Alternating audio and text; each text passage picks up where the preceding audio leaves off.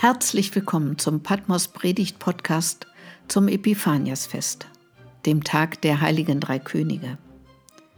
Ich treffe die Weisen in Sanaa, der Stadt der Königin von Saba. Sie erzählen von ihrem Besuch in Bethlehem und davon, was sie von dort mitgebracht haben. Mit diesem Podcast endet die Reihe vom Patmos Predigt Podcast. Mein Name ist Gabriele Wuttig-Perkowski.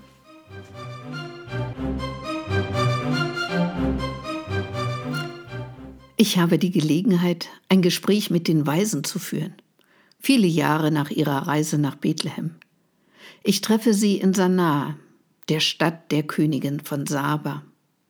Sie haben sich Zeit für mich genommen und sind bereit, mit mir zurückzuschauen, aber auch Ausblick bis in unsere Tage zu halten. Guten Tag, wie schön, dass Sie hier zusammen sind. Eigentlich sind Sie ja in verschiedenen Ländern zu Hause. Ja, das stimmt. Aber gerade zum Epiphaniastag treffen wir uns immer. Es ist das orthodoxe Weihnachtsfest. In der Tradition haben sie Namen bekommen. Kaspar, Melchior und Balthasar. Darf ich sie so nennen obwohl sie in der biblischen Geschichte nicht erwähnt werden? Ja, das dürfen sie. Wir haben die Namen angenommen. Inzwischen reden wir uns schon gegenseitig so an. Das ist schöner, als namenlos zu sein. Also, Balthasar, Melchior und Kaspar. Sie mussten ja damals in Bethlehem schnell aufbrechen. Was haben Sie von dort mitgenommen in Ihre Heimat? Das Licht des Sternes hat uns nach einem Umweg über Jerusalem schließlich nach Bethlehem geführt. Wir traten in das Haus ein und waren überwältigt von dem Kind. So klein, so zerbrechlich und so zart. Und so viel Hoffnung lag auf ihm. Unsere Geschenke haben wir dort gelassen. Und dann hatten wir diesen Traum und mussten ganz überstürzt aufbrechen nicht mehr der Stern, sondern das Licht des Kindes begleitete uns nun bis in unsere Heimat. Ah, interessant, das Licht. Sehen Sie das Licht des Kindes immer noch bis heute? Oder zweifeln Sie manchmal? Wenn ich mich in Ihrem Land umschaue, dann herrscht dort seit vielen Jahren Krieg. Konnten Sie also mit Ihrem Licht gar nichts verändern? Ja, Sie haben recht, es ist eine Schande. Die Häuser unserer Stadt haben mehr als tausend Jahre überstanden.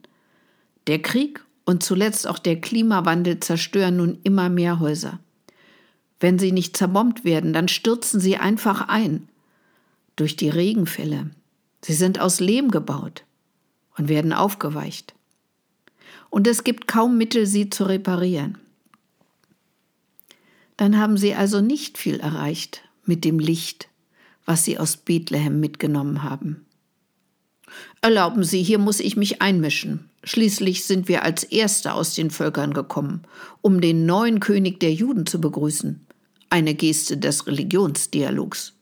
Das war lange bevor unser späterer Kollege der Apostel Paulus unter den Völkern wirkte. Er hatte Jesus übrigens niemals persönlich kennengelernt. Trotzdem hat er das Evangelium von Jesus Christus zu allen Völkern gebracht. Sie haben recht. Und trotzdem, wir sind von einem Frieden der Religionen weit entfernt. Genauso weit wie von einem Frieden der Völker. Der Apostel Paulus hat in einem seiner Briefe an die Gemeinde in Korinth festgestellt, das Evangelium von Jesus Christus sei den Ungläubigen verdeckt weil der Gott dieser Welt sie verblendet habe. Teilen Sie diese Meinung? Mit Verlaub, mir scheint es zu einfach zu, zu sein. Natürlich ist es leichter, eine Person dafür verantwortlich zu machen, wenn mir etwas nicht gelingt. Oder wenn ich keinen Glauben finde für das, was mir wichtig ist. Dann hat der Gott dieser Welt Schuld. Oder der Teufel, wie er auch genannt wird. Aber was ist mit uns, mit unserer Verantwortung? Und wie ist es mit Ihnen? Tragen Sie den Glanz Christi in die Welt? Sie meinen, Melchior, wir selbst stehen dem Glauben im Weg und verdunkeln das Licht von Jesus Christus? Das ist ein hartes Urteil. Aber vermutlich ist es ein Teil der Wahrheit. Sie haben so schöne Kirchen in Ihrem Land. Und Ihre Kirchen sind reich, auch wenn Sie das anders bewerten. Sie haben einen Schatz, mit dem Sie wirken können. Achten Sie das nicht gering. Geben Sie sich nicht zufrieden mit dem, wenn Menschen sich von der Kirche abwenden. Fragen Sie nach, was ihnen fehlt. Was glauben Sie, warum viele Leute mit ihrer Sehnsucht nach Licht überall suchen, aber nicht in der Kirche? Naja, ich könnte jetzt sagen, das geht allen großen Institutionen in unserem Land so. Oder es liegt an der Säkularisierung. Sie merken selber, wie wenig überzeugend das klingt. Früher war es der Gott der Welt. Jetzt ist es der Zeitgeist. Nach der eigenen Verantwortung braucht man dann nicht mehr zu fragen.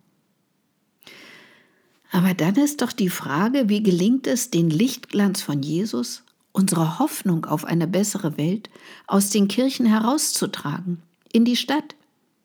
Es gibt hier viele, die nichts mit dem Glauben anfangen können. Vielleicht, weil wir es versäumt haben, die biblischen Geschichten und Bilder zu übersetzen. Und dann gibt es die anderen, die gar keine Kirche mehr betreten, weil sie sie nicht kennen oder eine schlechte Erfahrung gemacht haben und nichts mehr erwarten. Da schreibt jemand, ich bin aus der Kirche ausgetreten, weil ich so viel Kirchensteuern bezahlen muss, obwohl ich nie in die Kirche gehe.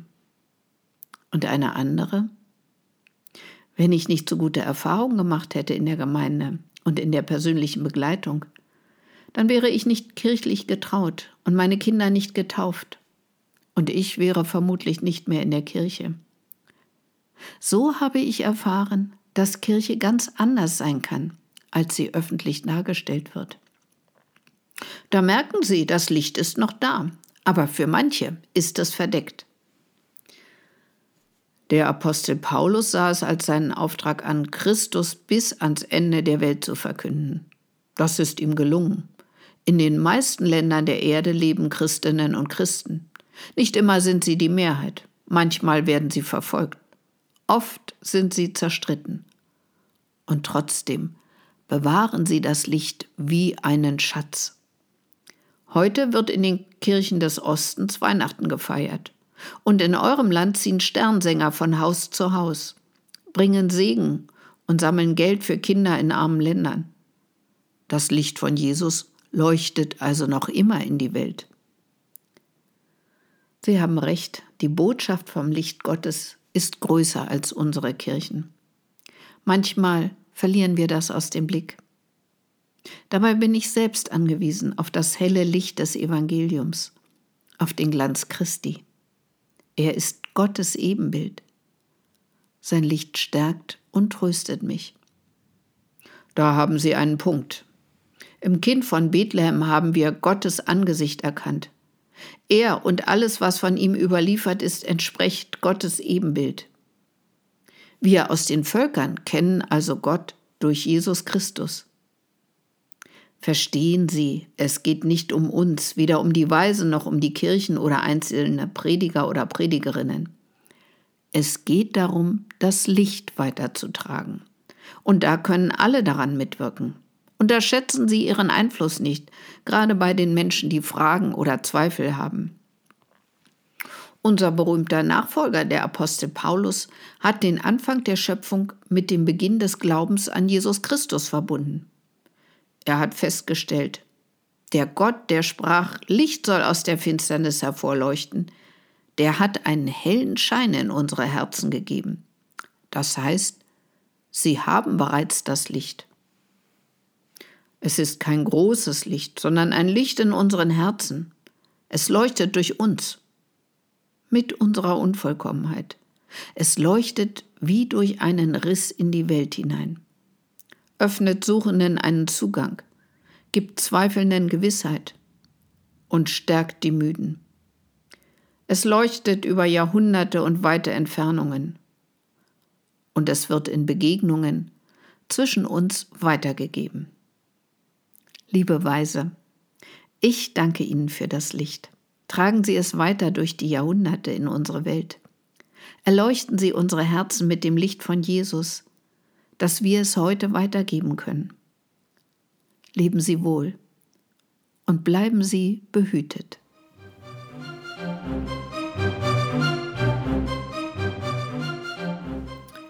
Das war zum letzten Mal der Patmos Predigt Podcast.